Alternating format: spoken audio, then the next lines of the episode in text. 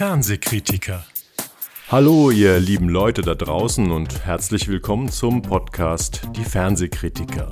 Hier wollen wir darüber reden, was man sich im Fernsehen, den Mediatheken oder Streamingdiensten anschauen sollte und auch darüber, was man getrost vergessen kann. Wir, das sind erst einmal ich, der freie Journalist Erik Leimann und hin und wieder meine Gäste.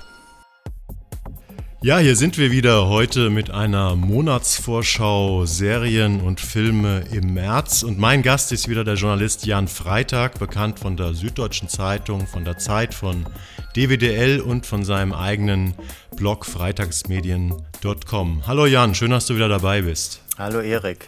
Thank you for having me, wie man bei CNN so schön sagt. Genau, wir sind ja auch fast wie CNN hier. Und ähm, ich gebe mal kurz eine Übersicht, worüber wir heute reden. Wir sprechen über das Hausboot und wollen wissen, ob es interessant ist, sich über vier Folgen anzugucken, wie Finn Kliman und Olli Schulz, zwei der bekanntesten deutschen Entertainer, sage ich mal, äh, das alte Hausboot von Gunter Gabriel renovieren. Vier Folgen auf Netflix ab 9.3. Dann reden wir die, über die sehr interessante israelische Serie L'Attaché, die ab 14.3. bei Starsplay läuft. Wir reden über Be Foreigners, eine norwegische HBO-Serie, die aber interessanterweise bei ARD oder beziehungsweise in der ARD-Mediathek läuft. Dann kommen wir auf Katakomben, eine Coming of Age, also eine Jugendserie, die ab 11.03. bei Join Plus äh, läuft. Und wir sprechen nochmal über den vielleicht größten Serienstart ähm, aus deutscher Sicht der letzten Wochen, nämlich über die äh, Serie Wir Kinder vom Bahnhof Zoo auf Amazon und fragen uns ein bisschen, warum das Kritiker-Echo oder das Medienecho zu dieser Serie so extrem unterschiedlich ausfällt. Loslegen wollen wir mit Das Hausboot auf Netflix. 202 oder 3 Millionen Menschen weltweit bekommen Netflix und die sollen sich jetzt anschauen, wie der deutsche YouTube-Aktivist Finn Kliman und der Entertainer Olli Schulz das alte Hausboot des verstorbenen Country- und Schlagersängers Gunter Gabriel renovieren. Warum sollte man sich das angucken und sollte man sich das überhaupt angucken, Jan? Du hast die Serie ausgewählt. Also ich würde mal vermuten, dass von den 203 Millionen äh, AbonnentInnen in der Welt, die Netflix haben, nur ein geringer Teil dieses Format gucken wird. Aber für Deutsche kann ich das tatsächlich äh, nur empfehlen, also für Leute, die deutschsprachig sind. Ähm, weil es ganz hinreißend ist, wieder zwei, äh, zwei sehr, sehr unterschiedliche Charaktere, die so ein bisschen aus demselben Stall kommen. Eigentlich beide so Norddeutsche, beide so ein bisschen in Hamburg sozialisiert, ähm, beide so ein bisschen aus der Off-Art-Szene, die, äh, die eine, eine, gewisse Lässigkeit haben, aber auch so eine Schnodderigkeit. Ähm, die haben äh, die seltsame Idee gehabt, das völlig heruntergekommene äh, Hausboot von Gunther Gabriel zu kaufen und zu einem Studio umzuwandeln was sie mal besser nicht getan hätten. Äh, um es jetzt nicht, äh, nicht zu viel zu spoilern über die über das Format, weil es natürlich eine gewisse Dynamik entwickelt. Es ist ja so eine, so eine Doku, die äh, insgesamt, glaube ich, 15 Monate dabei ist, wie die beiden das, äh, dieses Hausboot sanieren. Ja, ich glaube, es sind sogar zwei Jahre. Und sind zwei Jahre? Irgend sowas wie eine halbe Million äh, Euro haben sie, glaube ich, reingesteckt. Das, ja, sie haben unglaublich viel Geld reingesteckt. Sie wollen daraus ein Studio oder so eine, so eine Eventzone machen, also so eine Alternative Pop-Eventzone mit äh, Konzert. Stage auf dem Dach und äh, so Zimmern für, für die Gäste, die da musizieren. Und ähm, das ist ein Riesenprojekt. Sie haben dafür 20.000 Euro bezahlt und haben dann aber relativ schnell gemerkt, ähm, dass sie damit bei weitem nicht hinkommen. Und es ist ganz toll, so dieser, ähm, ja, wie soll man den nennen, diesen Land-WG-Influencer Finn Kliman dabei, äh, Kliman dabei zuzuschauen, wie er sich versucht, mit diesem, mit diesem, diesem Ich-AG-Influencer Olli Schulz zusammenzuraufen. Der eine ist ein unglaublicher Macher, wahnsinnig sympathisch, bildhübsch, eine der, der schillerndsten Figuren der, ähm, des, des, so dieses, äh, dieses Off-Art-Fernsehens aller Funk. Du redest und jetzt der, nicht von Olli Schulz. Ne? Nee, ich rede von Finn Kliman. Äh, und der andere ist so ein stinkend fauler Musiknerd, der mit, äh, der mit, mit Jan Böhmermann in seinem Podcast so ein so einen Salon-Zynismus kultiviert hat, der unglaublich witzig, aber auch unglaublich nervig ist auf eine Art. Hm. Und den beiden aber zuzuschauen, wie sie versuchen, dieses, äh, dieses Hausboot zu sanieren. Ähm, und dabei permanent aneinander geraten, aber irgendwie immer noch dieselben Vibes haben und miteinander auskommen wollen und das auch schaffen. Das ist sowas von bezaubernd. Ich habe das wirklich, ich habe die vier Teile in einem Rutsch weggeguckt, obwohl ich schon längst keinen Bock mehr auf Fern äh, Fernsehen hatte. Und ich könnte mir vorstellen, dass das anderen Leuten auch so geht, aber wie gesagt, nicht dem Großteil der 203 Millionen mhm. Netflix-AbonnentInnen und wahrscheinlich auch nicht dem klassischen äh, Fernseh-Mainstream-Publikum in Deutschland. Man muss ja, man muss ja vielleicht erstmal auch sagen, was das überhaupt für eine Art von Format ist. Du bist ja jetzt gleich schon sehr auf die Beziehungsgeschichte der beiden äh, eingegangen. Also wenn man dir zuhört, äh, kann man, und das ist ja gar nicht so falsch, kann man sagen, es ist eine Beziehungsdoku über vier Teile, aber einige glauben vielleicht, das Hausboot ist ein Renovierungsdoku. Es gibt ja sehr viele im Netz mittlerweile Dokus über Leute, die sich einrichten, die Sachen umbauen, ähm, vielleicht sogar äh, eine Gebrauchsanleitung zum Umbau eines alten Hausbootes in ein neues. Äh, ist es das denn, Jan? Oder ähm, also der Handwerker-Nerd oder der handwerklich Interessierte, der Bootsbauer, kommt ja auch auf seine Kosten? Äh, also ich finde, es ist tatsächlich erstaunlich, erstaunlich fokussiert auf den handwerklichen Aspekt. Ähm, die suchen sich natürlich Leute, die, ähm, die das professioneller können als die beiden. Also Finn Kliman ist tatsächlich ein ganz schön handwerklicher Typ. Also der, der packt was an, der will auch irgendwann wird da geschweißt am Rumpf und er sagt dann zum, zum hauptberuflichen Schweißer, er will jetzt aber endlich mal was machen, was wirklich hält und nicht nur irgendwelche Kunstlöcher in, die, in, äh, in den Rumpf reinschweißen. Ähm, ich finde, das ist, und das erstaunt mich sehr. Natürlich geht es auch um soziale Auseinandersetzungen und ähm, die, beiden Hinter, äh, die beiden kulturellen Hintergründe dieser, dieser unterschiedlichen und gleichsam sehr ähnlichen Typen. Ähm, aber es ist schon eine richtige Handwerker-Doku. Und das ist auch gerade für mich äh, jemand, der, der eigentlich nicht mal zwei, sondern so eine halbe linke Hand hat, ist das, äh, ist das sehr lehrreich und faszinierend. Ähm, und zu keiner Zeit langweilig, selbst wenn es da so um richtiges, so um Handwerkersprech geht und um so, um so die, äh, so diese kleinen Feinheiten, die man beachten muss, wenn man kleinste Dinge ähm, reparieren will, wo ich keinen Bezug zu habe, wo die beiden aber schon äh, enorm Bezug zu haben. Der eine, weil er es will, der andere, weil er es kann.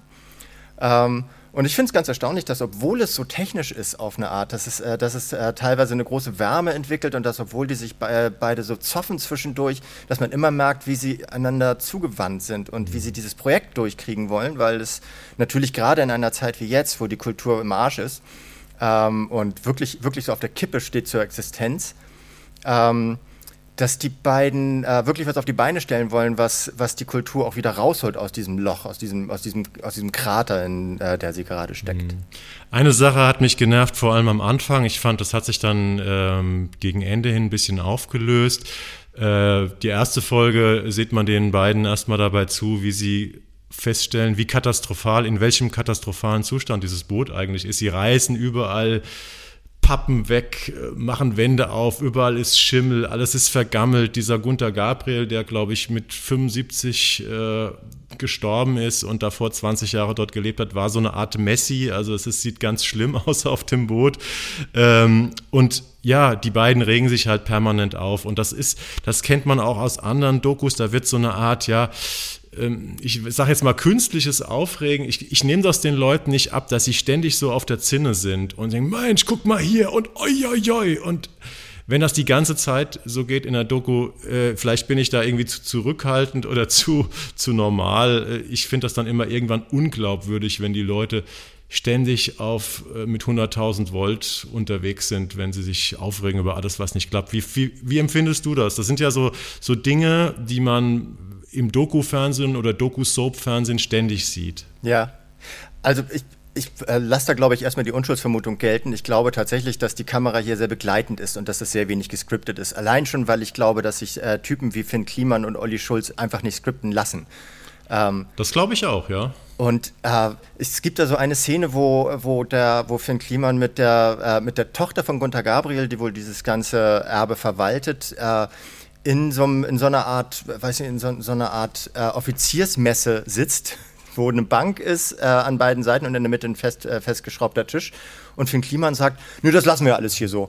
Und äh, nee, die Bänke, die können wir auch so lassen. Und die Wände, nee, da machen wir auch nichts und so. Und dann äh, zeigt sich aber, dass man nichts lassen kann in diesem Boot. Und diese Verzweiflung, die die beiden ereilt mit jedem, jedem Chaos, das sie entdecken, die ist, die wirkt schon ganz schön authentisch, weil, weil von außen sah das Boot, äh, na gar nicht von außen, von innen sah das Boot zwar, zwar vollgerümpelt und Messi-mäßig aus, aber eigentlich ganz gut in Schuss. Er hat äh, halt alles, was, was geleckt hat, hat er einfach mit irgendwelchen Brettern übergeplankt.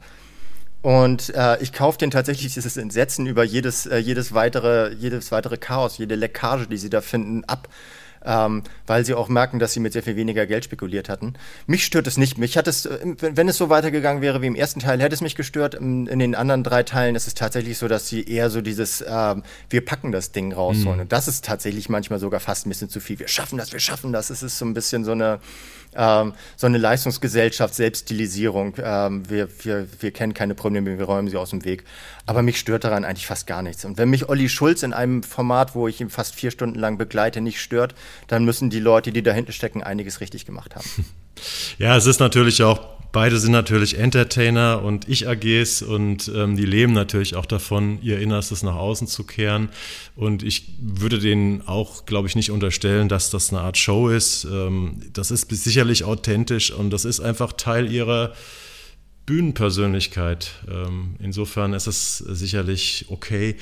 Und ja, rein kommerziell betrachtet geht Netflix oder die sonstigen Produzenten, die das, ähm, ich glaube, Kliman hat das sogar selbst produziert. Ähm, ja, ist vom Klimansland, genau. das heißt. die gehen wahrscheinlich kein allzu großes Risiko ein. Äh, der, Bau, der, der Umbau des Bootes war sicherlich teuer und sicherlich ein Geldgrab, aber die Produktion der Doku hält sich wahrscheinlich im überschaubaren Rahmen.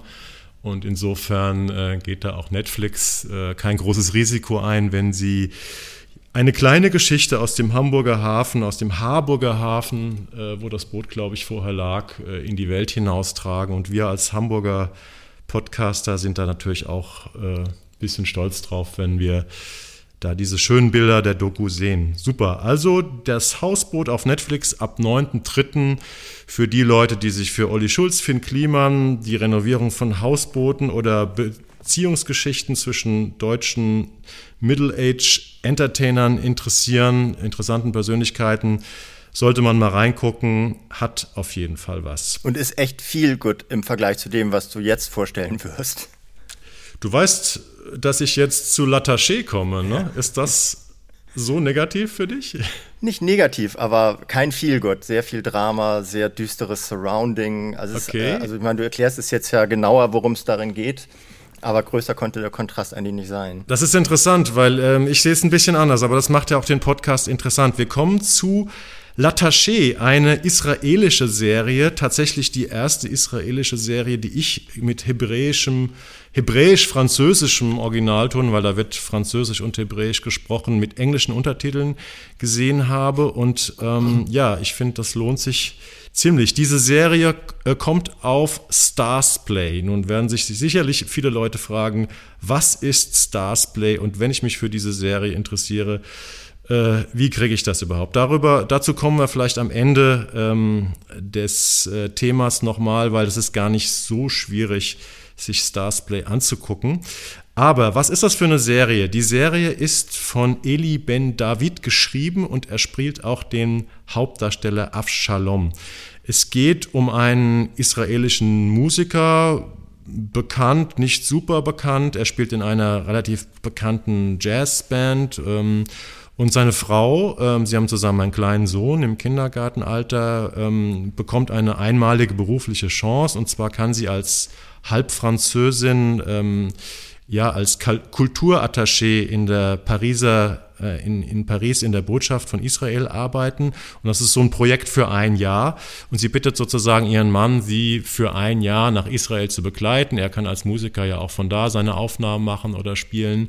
In und ihre Heimat, Erik, ne? Also sie kommt, glaube ich, genau, aus Paris, ich hab, ne? Genau, sie ist, glaube ich, ihre Mutter ist Israelin, ihr Vater Franzose. Ähm, die Eltern leben in Paris. Und das ist sozusagen ein Familienprojekt für ein Jahr. Und sie kommen halt blöderweise äh, gerade dann an, ähm, wenn diese ähm, November, diese Terroranschläge von Paris im November 2015 stattfinden. Ja, man schaut dem Ganzen zu äh, und fragt sich, was ist das eigentlich für eine Serie? Es ist eine Liebes- und Familien- Tragikomödie. Die beiden haben Beziehungsstress, äh, ein bisschen, dann lieben sie sich aber auch wieder sehr.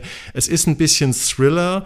Es geht um Rassismus, Antisemitismus, Emanzipation auch zwischen diesen beiden Eheleuten und sogar ein bisschen Mystery ist dabei. Und ich fand ja, dass das trotzdem, ich glaube, es geht um, es sind 30 Minuten und zehn Folgen, genau, zehn, äh, zehn Folgen, a 30 Minuten. Was ich toll fand, war, man fragt sich bei dem Format lange, worum geht es eigentlich konkret, in welche Richtung, in welches Genre entwickelt sich diese Erzählung. Aber genau das hält einem irgendwie auch sehr bei der Stange. Und ich fand es im Gegensatz zu dir nicht düster. Und ich fand es eigentlich, es hat was Leichtes, was tragikomisch Leichtes. Vielleicht, ich, ich glaube, ich habe es auch tatsächlich vor allem im Kontrast zum Hausboot gemeint, dass halt, ähm, ich glaube, es regnet nicht ein einziges Mal, während die das Ding in Hamburg sanieren. Ähm, das, vielleicht war der Vergleich auch einfach doof. Die kann man nicht miteinander vergleichen, weil es eine ist eine ist eine Dramaserie, das andere ist eine ist eine so eine Echtzeit-Doku. Ähm, aber ich, ich finde es auch, es hat natürlich eine Leichtigkeit, dieses, äh, dieses Format, einfach weil es, äh, weil es die Leichtigkeiten zweier Gesellschaften äh, transportiert. Einerseits das, ähm, das Paris, dieses, äh, dieses extrem libertäre, kulturbeflissene, das sich nicht unterkriegen lässt. Andererseits, ähm, die kommen ja aus Tel Aviv, wenn ich das richtig ähm, verstehe, wo sie vorher gewohnt haben, was ja ähm, wahrscheinlich die ähm, europäische Stadt ähm, im gesamten Orientraum ist, mhm. ähm, die auch eine extreme Leichtigkeit hat im Umgang mit, äh, mit, mit, dem, äh, mit dem Drama, das sich darum, äh, drumherum halt politisch und gesellschaftlich seit, äh, seit über 100 Jahren abspielt. Und da schaffen die beiden Figuren schon eine, eine extreme Leichtigkeit reinzubringen in dieses, äh, in dieses Drama. Nichtsdestotrotz ähm, handelt es vom, äh, von diesem 13. November äh, 2015, an dem ähm, Avshalom ankommt. Und er landet auch tatsächlich, er, er kommt an und äh, kurz, bevor, äh, kurz nachdem er das erste Mal ein bisschen durch die Straßen läuft, auf der Suche nach seiner Frau, ähm, äh, hört man die ersten Polizeisirenen und dann hört man auch schon die ersten Schüsse, glaube ich. Und es wird alles, also es bläht sich immer mehr auf. Dann kommt er in die erste Polizeikontrolle, wird von denen sofort als, als Islamist gebrandmarkt, kommt in Knast und wird dann wieder rausgeholt von seiner Frau, weil die halt als Diplomatin natürlich äh, besondere Rechte genießt, was das betrifft. Ähm, und es schachtelt sich so auf, dieses, diese Dramatik dieses, äh, dieses Terroranschlages, ähm, gepaart mit der Dramatik einer, ähm, einer, eines, einer kleinen Familie mit äh, Sohn, der in so eine, ähm, so eine Expats-Schule kommt oder in so einen Expats-Kindergarten kommt. Mhm. Ähm, wie diese beiden versuchen, mit dieser Situation zurechtzukommen und wie auch dieser, äh, diese Bedrohung an ihnen nagt. Ähm, sie sind beide äh, Terrorziele, er als äh, jüdischer Araber oder arabischer Jude. Ähm, und sie als ähm, jüdische ähm, Französin im, im, diplomatischen Korps Israels, beides extreme Terrorziele. Und ich finde es, äh, das Tolle an der Serie ist, wie es sich emanzipiert von diesem Terrorzusammenhang und wie es immer tiefer eindringt in die Psychen dieser beiden, dieser Familie, wie die umgehen damit. Und es immer mehr vom, äh, von einem, von einem Polit-Thriller-Drama mit Beziehungselementen zu so einer Beziehungsgeschichte mit Thriller und Terrorelementen kommt. Und das macht die ganz hervorragend, die Serie. Und ähm, spricht unbedingt dafür, dass aus diesem Land fantastische Serien kommen mittlerweile oder fantastische Formate kommen. Ja, können wir gleich noch mal ein bisschen drüber sprechen. Also auch wenn ich kein Experte bin, aber man kennt ja mittlerweile die vielen Serien, wo äh, man in anderen Ländern einen Stoff aus Israel ähm, sozusagen neu aufgesetzt hat. Letzte, letzte, in der letzten Folge, in der Februarfolge haben wir ja über äh, en Therapie gesprochen. Ähm, das ist ja auch äh, in Therapie oder in Treatment, äh, wie die amerikanische HBO-Version heißt, ist ja auch ein ursprünglich ein israelisches Format. Homeland äh, ist ein israelisches Format. Es gibt noch viele andere, die nicht ganz so bekannt sind. Aber ähm, ja, lass uns ruhig nochmal auf diese ähm, auf diese, diesen komischen Mischmasch kommen, weil genau wenn man diese, diese ähm, dass er dem jetzt zuhört, was passiert eigentlich in der Serie, würde man sofort an eine Thriller-Serie denken oder an eine Polit-Serie. Und ähm, wie du es schon richtig gesagt hat, hast, äh, ähm, Attaché, L'Attaché schafft es eben, dass es immer so irgendwie dazwischen ist, zwischen äh, lustigen oder tragikomischen Familienmomenten und diesen diesen Politterror-Sachen, auch seine Figur, dass er im Prinzip in einer marokkanischen Kneipe, wo er sich mit einer Sprachlehrerin verabredet, die ihm Französisch äh, beibringen will. Eine wichtige Sache in der Serie ist eben, dass er kein oder sehr schlecht Französisch spricht, äh, weswegen er da sehr fremd ist. Äh, da wird er dann vom Wirt angesprochen auf Arabisch und er kann eben relativ schlecht Arabisch und dann sagt der Wirt, aber ich erkenne doch ein marokkanisches Gesicht, wenn ich es irgendwo sehe. Ähm, und dann merkt man erstmal, es geht da auch um Identitäten, um dessen Identität, dass er eben ein arabischer Jude ist und ähm, die Frau eben diese Französin und gleichzeitig Israelin. Ähm, es ist wirklich wunderbar gemacht und es ist alles sehr beiläufig und ähm, dadurch gewinnt es eine gewisse Wahrheit. Und ich habe dem Ganzen wirklich ähm, gerne zugeguckt. Es ist auch äh, es ist auch ein romantisches Paris, was man da sieht. Es ist ein schönes Paris und trotzdem ein Paris, in dem die Polizeisirenen äh, unterwegs sind und in dem Leute auf den Boden geworfen werden, wie eben diese Hauptfigur, weil er eben arabisch aussieht und gerade mal weggerannt ist. Und das ist eine wunderbare In-Between-Stimmung, die sich da auftut die ich wirklich sehr interessant fand. Ja, Jan, und ganz, ganz wichtig ist dabei ja. auch, finde ich, dass ähm, so, zum Beispiel, als er verhaftet wird das erste Mal, im deutschen Fernsehen würden das ähm, so zwei, zwei schneeweiße äh, Schränke machen und damit diesen Graben zwischen, äh, zwischen ihm als, als der vermeintlich Fremde und ihnen als vermeintlich äh, so, äh, diejenigen, die, die mit diesem Fremden zu tun haben, ähm, zu zeigen. Hier sind es halt beide Polizisten, einer ist ein, ist ein POC, der andere ist, hat, glaube ich, eher so einen,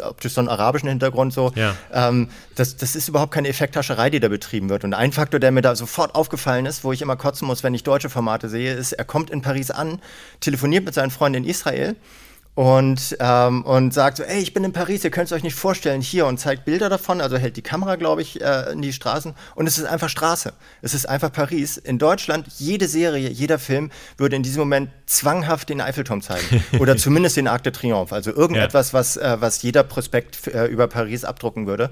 Hier ist das nicht nötig, weil die sich überhaupt nicht an der Oberfläche aushalten, sondern viel mehr Interesse an, äh, an allem, was in den Menschen und in den Situationen und in den Systemen vorgeht, zeigen. Und das finde ich ganz toll. Und das ist vielleicht tatsächlich auch ein bisschen dieser, dieser Erfahrung geschuldet, die äh, die Israelis ähm, gemacht haben mit, äh, mit Widerständen in aller Welt, mit Hass, mit Verachtung, mit Politik, die, äh, die sie immer abgrenzt von anderen. Ähm, vielleicht sorgt das äh, für diese Lockerheit und für diese, für diese Unangespanntheit. Es freut mich sehr, sowas zu sehen. Hm. Für die Lockerheit spricht ja auch tatsächlich, dass es zehn Folgen A 30 Minuten sind. 30 Minuten ist ja oft so ein, so ein Comedy-Format, ja. ne? so relativ kurze Folgen. Die, die, die amtliche Dramaserie muss ja immer mindestens 45 oder 60 Minuten haben. Und ähm, genau, ja, das ist wirklich mal ein Grund, Lataché, äh, um sich mit Starsplay zu beschäftigen. Und dann habe ich tatsächlich den Promoter, der mir diesen Screener zugeschickt hat, äh, ähm, weil ich auch noch nie Starsplay gesehen habe, mal gefragt, ja, wie kann man das denn kriegen? Ich weiß, dass man es als Zusatzkanal bei Amazon buchen kann. Und da hat er mir gesagt, ja, dasselbe geht aber auch bei Apple TV und Rakuten TV, wobei ich niemanden kenne, der Rakuten TV ähm, abonniert hat, aber egal. Man kann aber auch Starsplay als eigene App ähm, sich runterladen und abonnieren und es gibt, ähm, das würde dann 4,99 im Monat kosten. Es gibt aber auch einen 14-tägigen Testzeitraum, wo man das kostenlos sehen kann. Und das ist sozusagen dann die, der Freifahrtschein für alle Leute, die sich einfach nur mal diese Serie, diese schöne israelische Serie Lataché ähm, im Netz anschauen. Das klang wollen. jetzt ein bisschen so, als wenn du gebucht worden wärst für die kleinen Ja, ich kann ja vielleicht nachträglich, äh, Podcast, da verdient man ja kein Geld mit, äh, vielleicht nachträglich noch ähm, so einen kleinen, kleinen Bonus bekommen oder vielleicht ein Starsplay-Abo für ein Jahr oder so. Nee, Scherz. Viel Glück. Genau. Kommen wir zur nächsten Serie, die mindestens ebenso interessant und ungewöhnlich ist und die auch wirklich jeder in Deutschland ohne Zubuchung von irgendetwas sehen kann. Die kommt nämlich entweder linear nachts in der ARD oder am 13.03. nämlich oder am nächsten Tag ab 14.03. ist sie schön gemütlich in der ARD-Mediathek abzurufen. Die Serie hat sechs Teile, kommt aus Norwegen und heißt Be Foreigners. Das ist ähm, ganz interessant, dass sie in Deutschland in der ARD läuft, weil das ist eigentlich eine norwegische HBO-Serie und alle HBO-Serien kommen ja ähm, in Deutschland eigentlich auf Sky, aber die hier ist ja auch schön für alle Leute, die kein Abo haben, kann man sich ganz normal im ersten angucken. Ja, worum geht es in Be Foreigners? Ähm, das spielt in Oslo ähm, in einer nahen Zukunft und äh, geht von einem sehr interessanten Gedankenexperiment aus. Ähm, das ist nämlich eine Art Science-Fiction-Serie. Statt von Flüchtlingen äh, wird die Welt nämlich von unfreiwillig Zeitreisenden überschwemmt ab einem gewissen Tag oder ab einer gewissen Nacht äh, gibt es auf einmal Lichtblitze auf dem Wasser im Oslofjord und da tauchen Menschen aus anderen Zeiten im Wasser auf, äh, die nicht wissen, wie ihnen geschieht. Und zwar kommen diese Leute aus drei verschiedenen Zeitaltern. Das sind Wikinger, es sind Steinzeitmenschen und es sind Bürgerliche aus dem 19. Jahrhundert. Es kommen also drei Gruppen und die kommen massenhaft, pro Jahr 20.000 oder sowas, wird, glaube ich, an einer Stelle mal gesagt.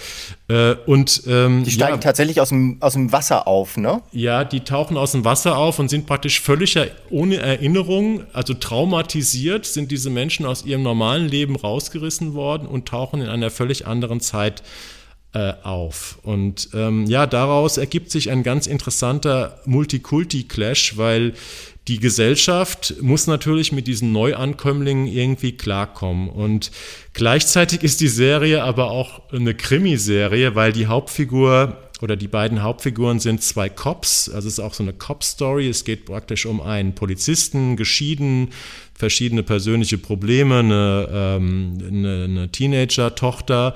Und der bekommt eine junge Kollegin äh, an die Seite gestellt. Und das ist äh, der erste Osloer Cop mit multitemporalem Hintergrund. Das ist nämlich eine junge Frau, die aus der Wikingerzeit gekommen ist und sich sozusagen so gut integriert hat in diese neue Gesellschaft, dass sie eben ganz normal als Polizistin arbeitet und natürlich auch als Aushängeschild für die Offenheit und für die ja, äh, äh, Liberalität dieser Gesellschaft herhalten muss. Äh, ja, äh, Jan, ich habe jetzt mal grob beschrieben, worum geht's. Es hört sich eigentlich ziemlich crazy an, wenn man das erstmal so hört, worum es in Beforeigners ge äh, geht. Äh, man könnte denken, das ist so eine Posse, es ist irgendwie eine Comedy-Serie.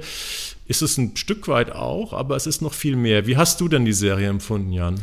Also es, es, hat schon was Ulkiges, so, weil auch, zumindest ich habe es nicht alles gesehen, bis zu dem Zeitpunkt, den ich gesehen habe, ist jetzt auch nicht ganz geklärt, äh, warum die da eigentlich auftauchen. Es ist so eine äh, so, so, eine äh, so ein bisschen mystische Prädisposition halt.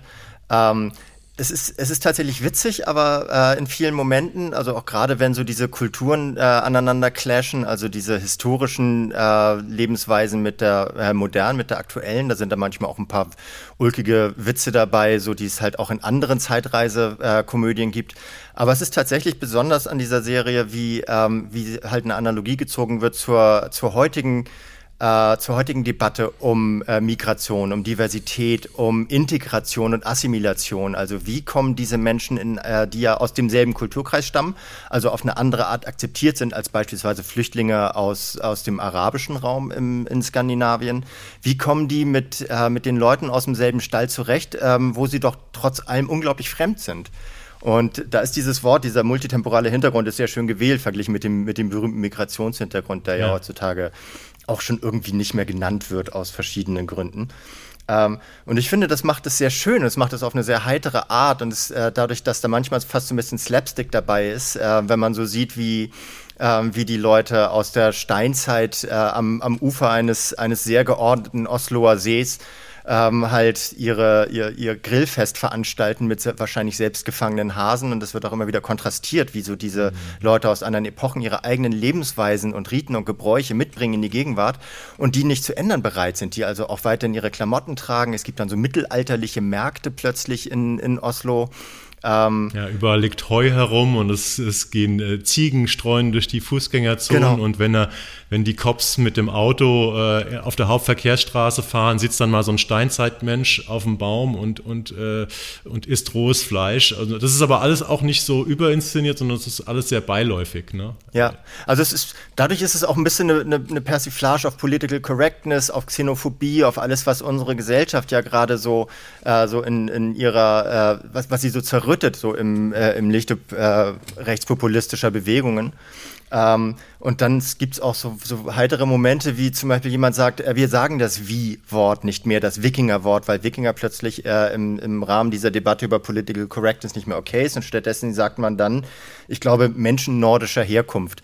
Und das konterkariert das ganz schön, finde ich, diese Debatte, die wir haben, weil hier halt äh, Weiße mit, äh, mit Rassismus gegenüber anderen Weißen zu tun haben, der sich mhm. also gar nicht so leicht an phänotypischen Merkmalen festmachen lässt. Und darin hat das eine sehr interessante Metaebene, diese Serie. Ich habe sie, wie gesagt, noch nicht ganz zu Ende geguckt, deswegen weiß ich noch nicht, wie sich der ganze Stoff auflöst. Aber die ersten drei Folgen, die ich gesehen habe, die sind einfach auch unglaublich unterhaltsam. Manchmal ein bisschen komisch, natürlich wie immer im deutschen Fernsehen unter aller Sau synchronisiert.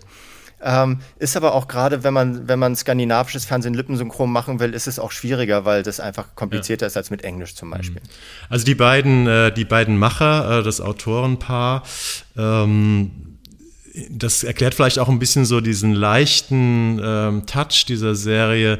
Äh, das sind dieselben, die Lilyhammer gemacht haben, diese norwegisch-amerikanische Mafia-Krimiserie ja, auf Netflix. Und ich finde auch so ein bisschen diese, diesen Geist von Lilyhammer ähm, hat das auch. Es ist irgendwie wirklich, äh, wirklich klug und gut gemacht und dazu aber auch wirklich auf eine, eine leichte Art. Und genau diese ganzen Dinge, mit denen die Serie spielt, mit diesem Multitemporalen und diesen Verstrickungen, das ist passiert wirklich auf sehr vielen Ebenen, nicht nur auf diesen, diesen optischen Ebenen äh, im Straßenbild, die wir gerade beschrieben haben, sondern zum Beispiel der Cop, der aus der Jetztzeit kommt, also ein, kein Zeitreisender, der hat zum Beispiel seine Frau an einen bürgerlichen äh, Klugscheißer aus dem, aus dem 19. Jahrhundert verloren. Also sie hat ihn verlassen und lebt jetzt auch so ein bisschen angepasst, angezogen wie im, wie im 19. Jahrhundert äh, in der, mit diesem neuen Mann zusammen. Und ähm, also es ist diese, diese unterschiedlichen Kulturen, die da zusammenleben. Oder ein Steinzeitmensch hat sich zu so einer Art Gangster irgendwie hochgearbeitet mhm. und hat irgendwie ja, so eine ganze Gruppe von Leuten in der Hand. Ähm, also es ist wirklich sehr, sehr schön gemacht. Die Erzählung macht einfach Lust auf Weitergucken und die beiden, die beiden Hauptdarsteller, ähm, Nikolai Klewe-Broch und äh, Christa Kosonen, die diese, ähm, die diese, ähm, diese Wikingerfrau im Polizeidienst spielt, eine Finnin, glaube ich, ähm, machen das auch irgendwie gut. Das sind zwei Figuren, die man, die man gerne folgt. Be Foreigners ähm, am 13.03. spät abends, alle sechs Folgen am Stück im ersten oder dann ab 14.03. in der ARD-Mediathek äh, abrufbar. Eine schöne Serie, die man sich nebenbei äh, gut angucken kann.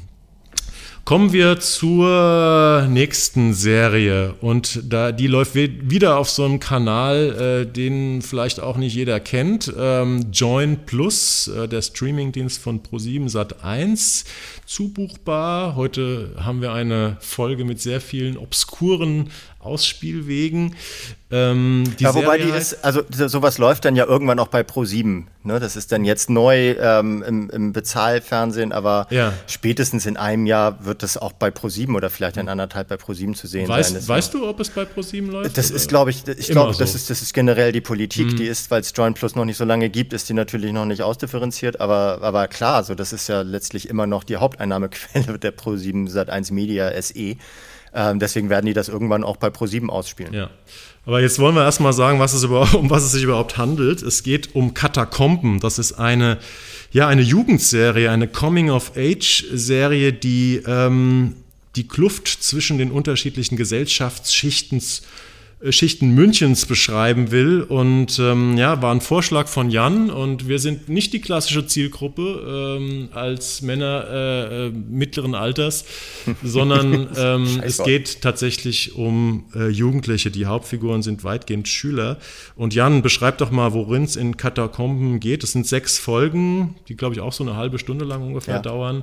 Und ja, was wird uns da erzählt? Ich habe auch, als ich die erste Folge gesehen habe, habe ich auch gedacht, oder beziehungsweise schon als ich die Ankündigung gesehen habe, habe ich gedacht, oh weia, ähm, das ist so Zielgruppenfernsehen für die, für die Generation InfluencerInnen, also die, äh, die eigentlich gar nicht mehr so richtig mit Fernsehen zu tun hat, sondern ihr, ihre Medi ihren Medienkonsum ins Internet verlagert hat. Internet sagt man auch heutzutage nicht mehr. Ne?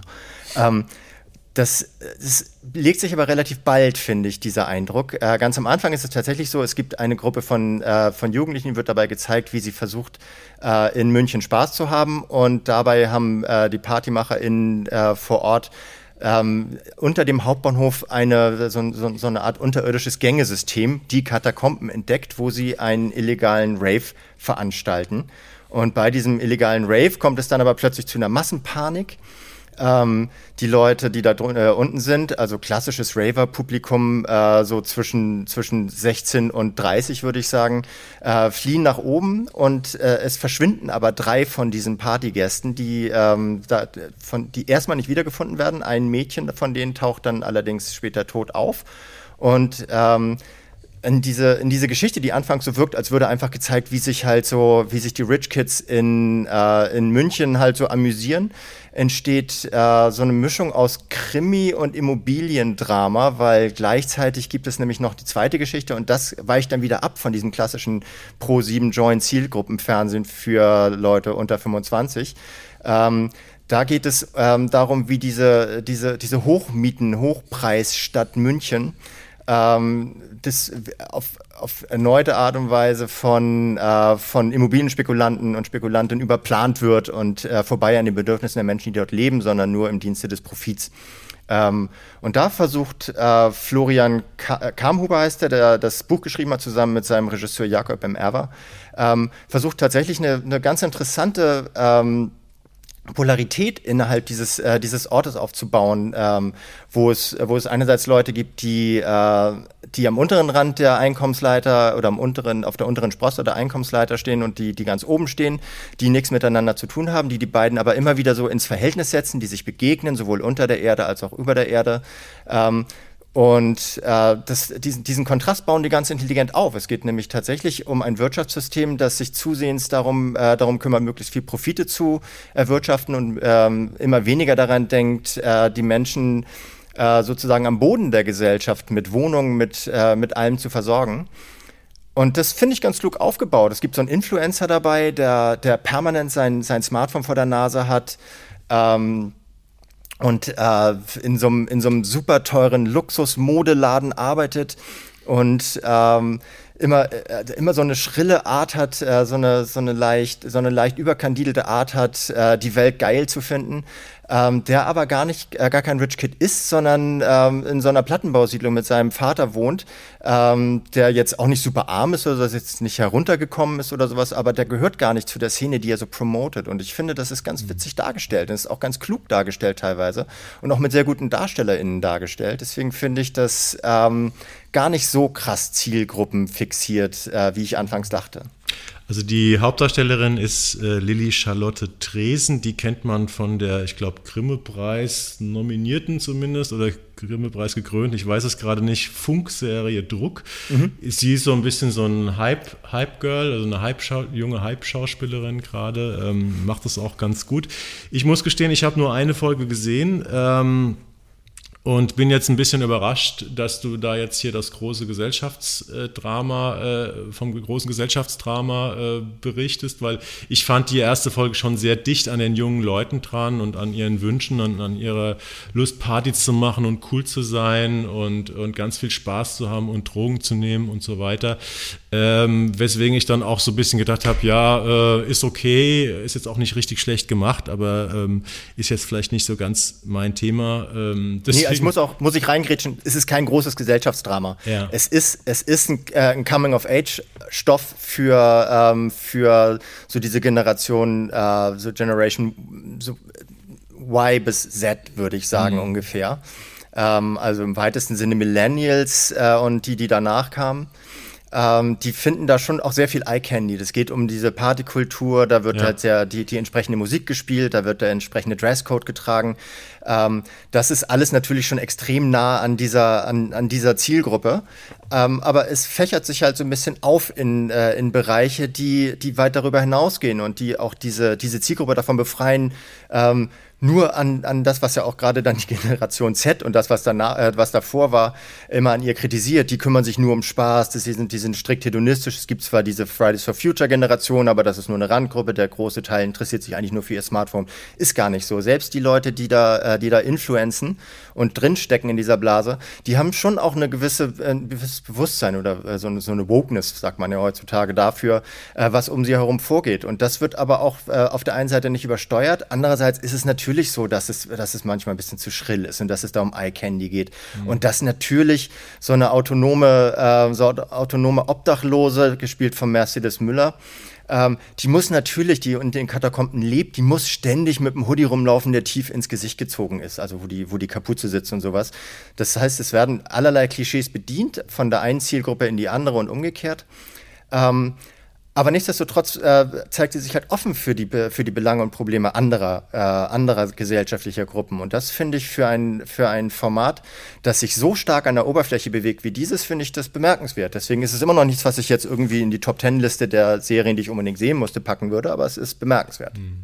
Und man muss natürlich sagen, äh, Jugend wird wirklich mal dichter und anders dargestellt und als praktisch im öffentlich-rechtlichen Fernsehen, wenn die jetzt irgendwie so, ein, so eine Serie oder, ein, oder einen Film machen würden über Jugendkultur im Untergrund, über Partywesen, über Hedonismus, dann äh, ja, würde die sicherlich sehr viel anders aussehen ähm, und sehr viel mehr aus der Sicht eben von den äh, mittelalten äh, Erwachsenen äh, geschildert werden. Jan, möchtest du noch irgendetwas zu Katakomben loswerden oder haben wir dieses Thema, wir beiden alten Männer, äh, haben die Jugendserie jetzt erschöpft. So alt sind wir noch gar nicht, Erik. Das musst du nicht immer so in den Vordergrund drängen. Du lenkst von meiner Frage ab. Also Katakomben. Nö, nein, nein. Nee. Abgefrühstückt oder? Ab, abgefrühstückt, finde ich, kann man, kann man mal reinschauen. So muss, muss jeder, jeder und jede selbst entscheiden, ähm, ob das was äh, für sie oder ihn ist, weil es einfach echt, das ist, es ist schon äh, es ist kein allgemeingültig, äh, allgemein verbreitbares Massenfernsehen, sondern das spielt ja. sich schon eher in der, in der jüngeren Zielgruppe ab.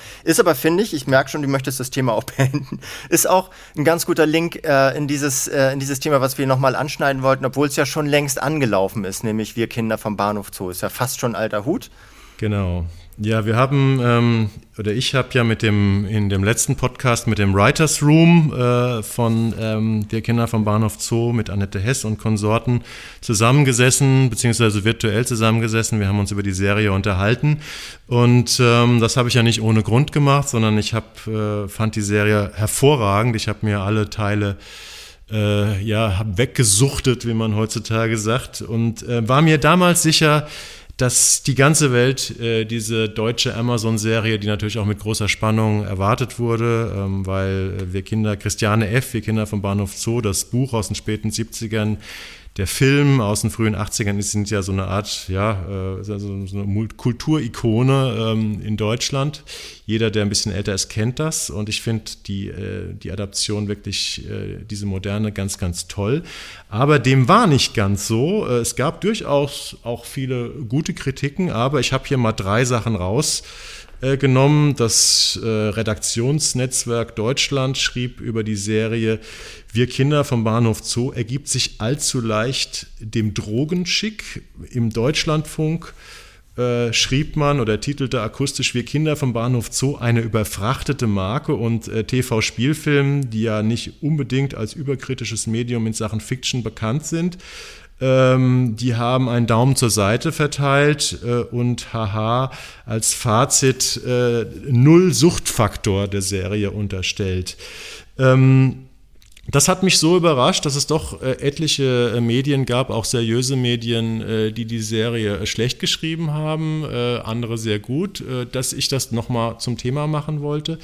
Und ähm, ja, Jan, kannst du das dann ein bisschen verstehen, dass die Serie so polarisiert? Ich kann es total verstehen, weil es natürlich eine gewisse Form von Heroin-Chick transportiert, den wir ja so in der Modewelt zuletzt in den 90er Jahren mit Kate Moss hatten ähm, der aber interessanterweise auch schon äh, bei den Originalen stattfand. Also es war auch schon ähm, bei der Verfilmung von Uli Edel 1981 war das, glaube ich. 81, ja. Ähm, aber selbst bei dem Buch war es schon so, das war ja, das war ja so eine Art Fotoroman, also so, eine, so, eine, so ein Fotodoku-Roman. Ähm, war es so, dass, äh, dass es damals ähm, der, die männliche Hauptfigur war damals noch Detlef, äh, die zu, der zusammen mit Christiane F. halt in den Abgrund gerutscht ist. Der spielt jetzt in der neuen Fassung nur eine Nebenrolle, äh, auch eine Erwachsenen-Nebenrolle vor allem.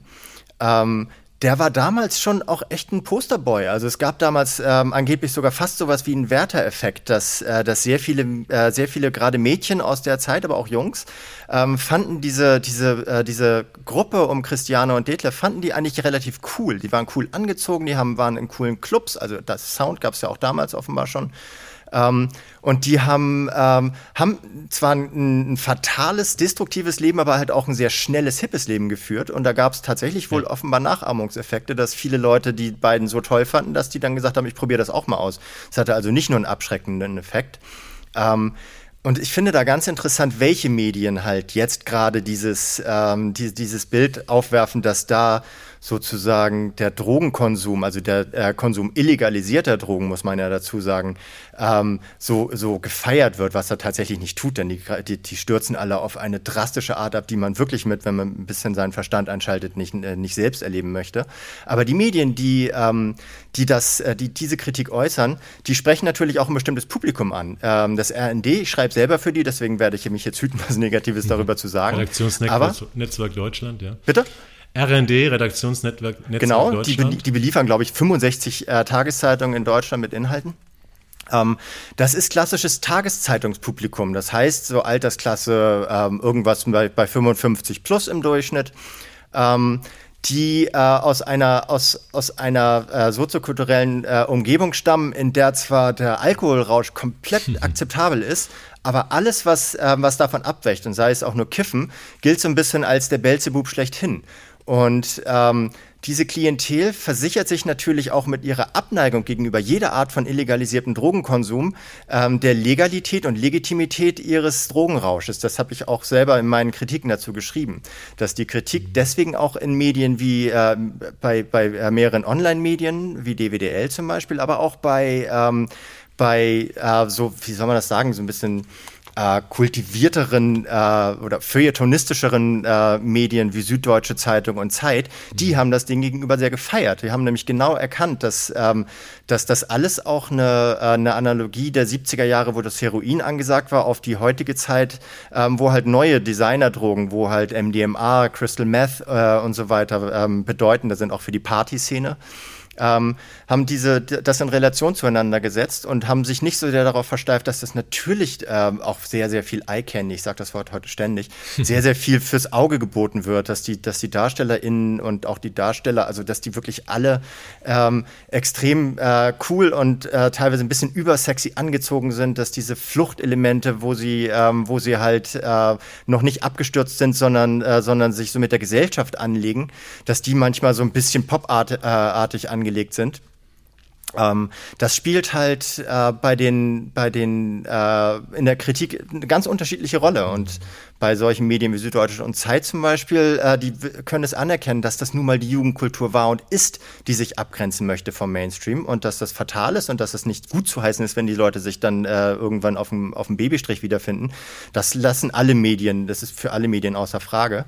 Nichtsdestotrotz kann man das halt auch, kann man auch vorbeigucken an dieser Oberfläche und sehen, dass da sehr viel mehr hintersteckt als nur ja. äh, eine Feier des Drogenkonsums oder ja. sowas.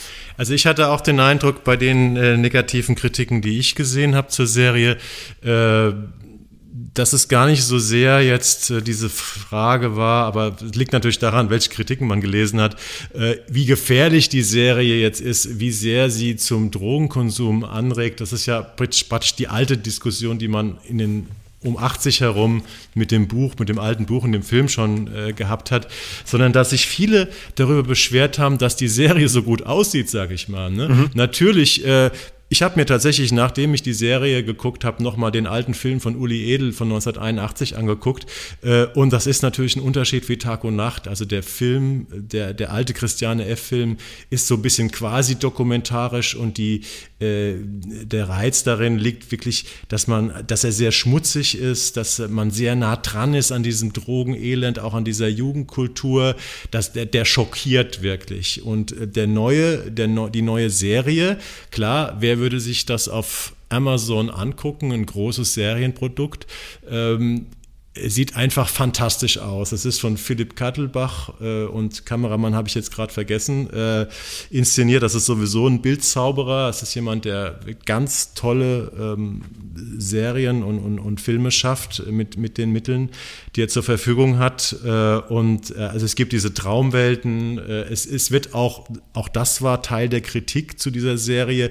Die Zeiten werden so ein bisschen durcheinander geschmissen. Diese mhm. Sound, diese Diskothek, die in dem Film wirklich so ein typisches schmutziges, verrauchtes Kellerloch der späten 70er ist, ist hier ein großer, hellstrahlender, äh, riesiger Loftclub mit DJ auf einer Empore. Da wird moderne Musik gespielt, also ganz hippe Clubmusik.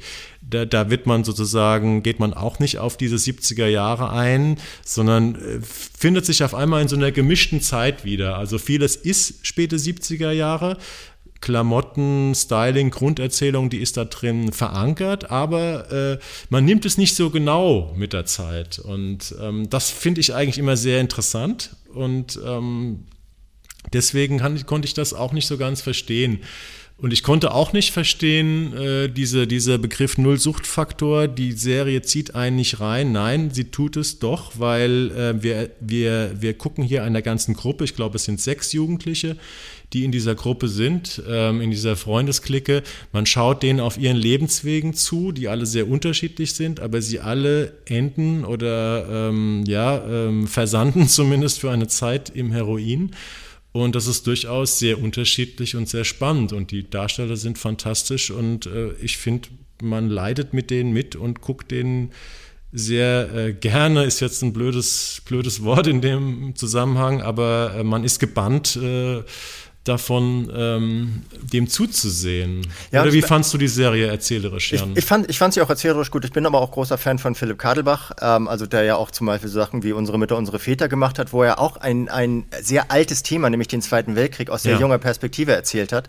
Das ist, eine, das ist fast schon so eine, das ist fast schon so ein, so ein, äh, so ein Alleinstellungsmerkmal, dass er sich da erarbeitet hat, dass er die Perspektivwechsel so durch, durchexerziert. Übrigens auch Parfüm hat er gemacht, eine Serie, die äh, diesen Das Parfüm, diesen ja. Roman, äh, in eine ganz neue Geschichte übersetzt hat. Auch eine sehr, sehr stilisierte, viele Leute haben kritisiert, überstilisierte Serie. Ich fand sie damals ganz gut. Äh, viele Leute fanden sie nicht so gut. Äh, kleiner Einschub, aber ja, auch von Philipp Kadelbach. Genau, die ist auch hervorragend. Die Serie ist aber nicht das, was ich jetzt meinte, so diese, diese generationenübergreifende Perspektivwechsel.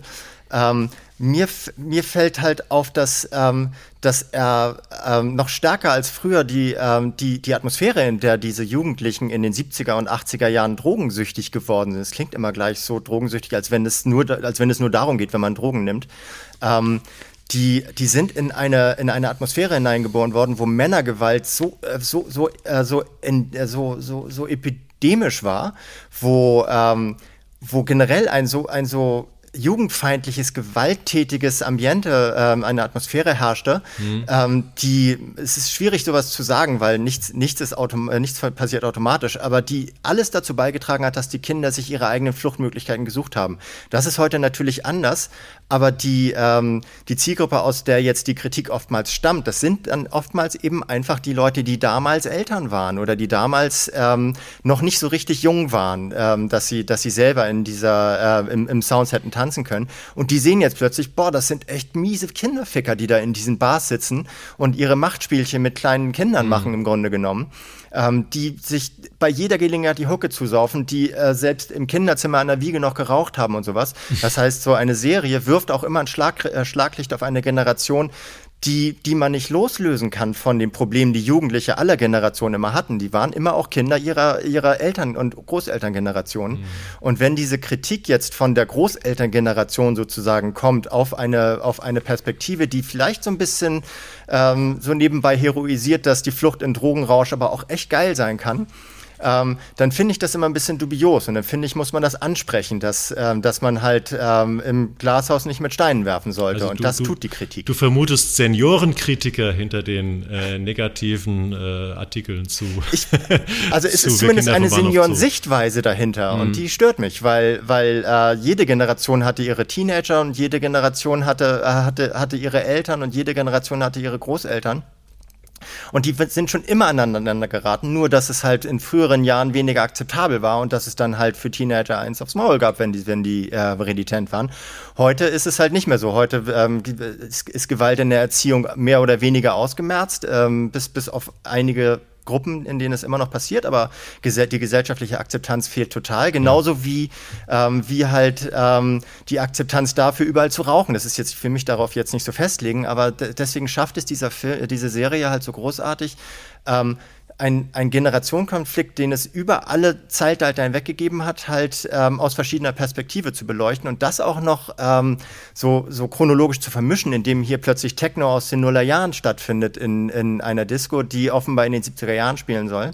Das finde ich sehr klug und sehr interessant gemacht und das sollten sich die Leute, die daran dann Kritik üben, vielleicht mal unter dem Aspekt anschauen, dass sie als Kinder ja womöglich genau mit denselben Problemen und mit denselben Kritiken und denselben Vorhaltungen zu tun mhm. haben.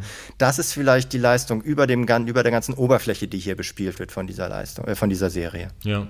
ja, die Oberfläche sieht fantastisch aus, der Sound ist fantastisch, man, man ähm, lässt sich wirklich mitreißen. Ähm, und es ist interessant, ich habe da nicht so viel drüber nachgedacht, über das, was du gerade ähm, erzählt hast, aber es gibt tatsächlich immer wieder Figuren, die so, ja, ähm, Gewalt ausüben, ob es irgendwie so Sugar Daddies sind, die irgendwie ähm, sexuell zweifelhafte Angebote oder auch Zwangsangebote machen oder ob es irgendwie rauchende Menschen im Kinderzimmer sind oder um irgendwie Chefs, die irgendwie, ich glaube in einer Szene heißt es, alle Chefs sind Nazis. äh, äh, und ja, diese autoritäre Gesellschaft, die man eben in den späten 70ern in Deutschland ja doch noch ziemlich hatte.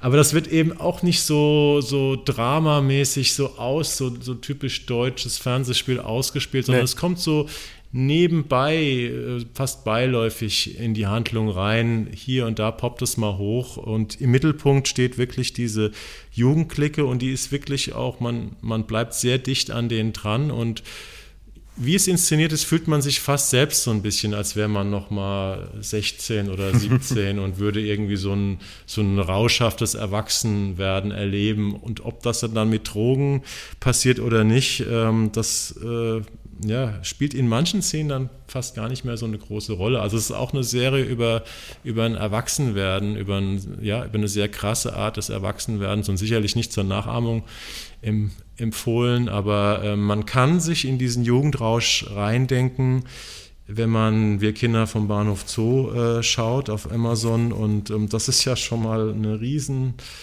riesen Benefit, ein riesen ja. Grund, sich überhaupt eine Serie anzugucken, würde ich sagen. Und, und ich traue Philipp Kadelbach auch zu, dass er ähm, die aktuelle Entwicklung ein bisschen dabei im Blick hatte, weil es gibt ja wie, so eine Reautorisierungswelle gerade. Also so der, der, Rechtspopulismus ist ja auch eine, eine Bewegung, die propagiert, wieder mehr Härte in der Erziehung zu zeigen, wieder alte Rollenmodelle einzufordern. Frauen gehören an den Herd und Männer müssen arbeiten und sowas.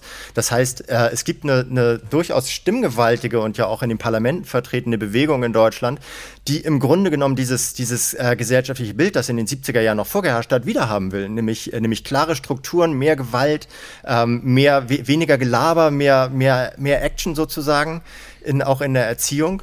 Und ähm, vielleicht hat er das sogar im Hinterkopf gehabt, um da, ähm, um uns da jetzt auch sozusagen mit Blick auf die, auf die Vergangenheit einen Spiegel äh, Richtung Zukunft vorzuhalten. Das traue ich ihm zu, vielleicht ein bisschen zu viel, aber wenn es so war, würde es mich freuen.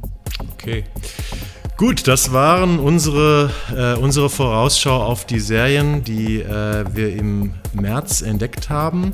Ähm, ja, es ist nicht so ein Monat, wo man sagt, die ganz dicken Schiffe kommen, die Serien, über die jeder spricht. Eine davon war sicherlich Wir Kinder vom Bahnhof Zoo, aber die lief schon Ende Februar an, wenn ich mich recht erinnere. Äh, nee, wann lief sie an? Im Februar lief die an. Im Februar, ja. Anfang Februar lief sie an. Genau, wir werden das höchstwahrscheinlich fortsetzen und uns auch in einem Monat wieder zusammensetzen. Ich fand das Gespräch sehr interessant. Äh, Jan, vielen Dank, dass du da warst. Immer ein Fest. Und dann wünsche ich euch viel Spaß beim Schauen und wir hören uns bald wieder. Macht's gut. Tschüss.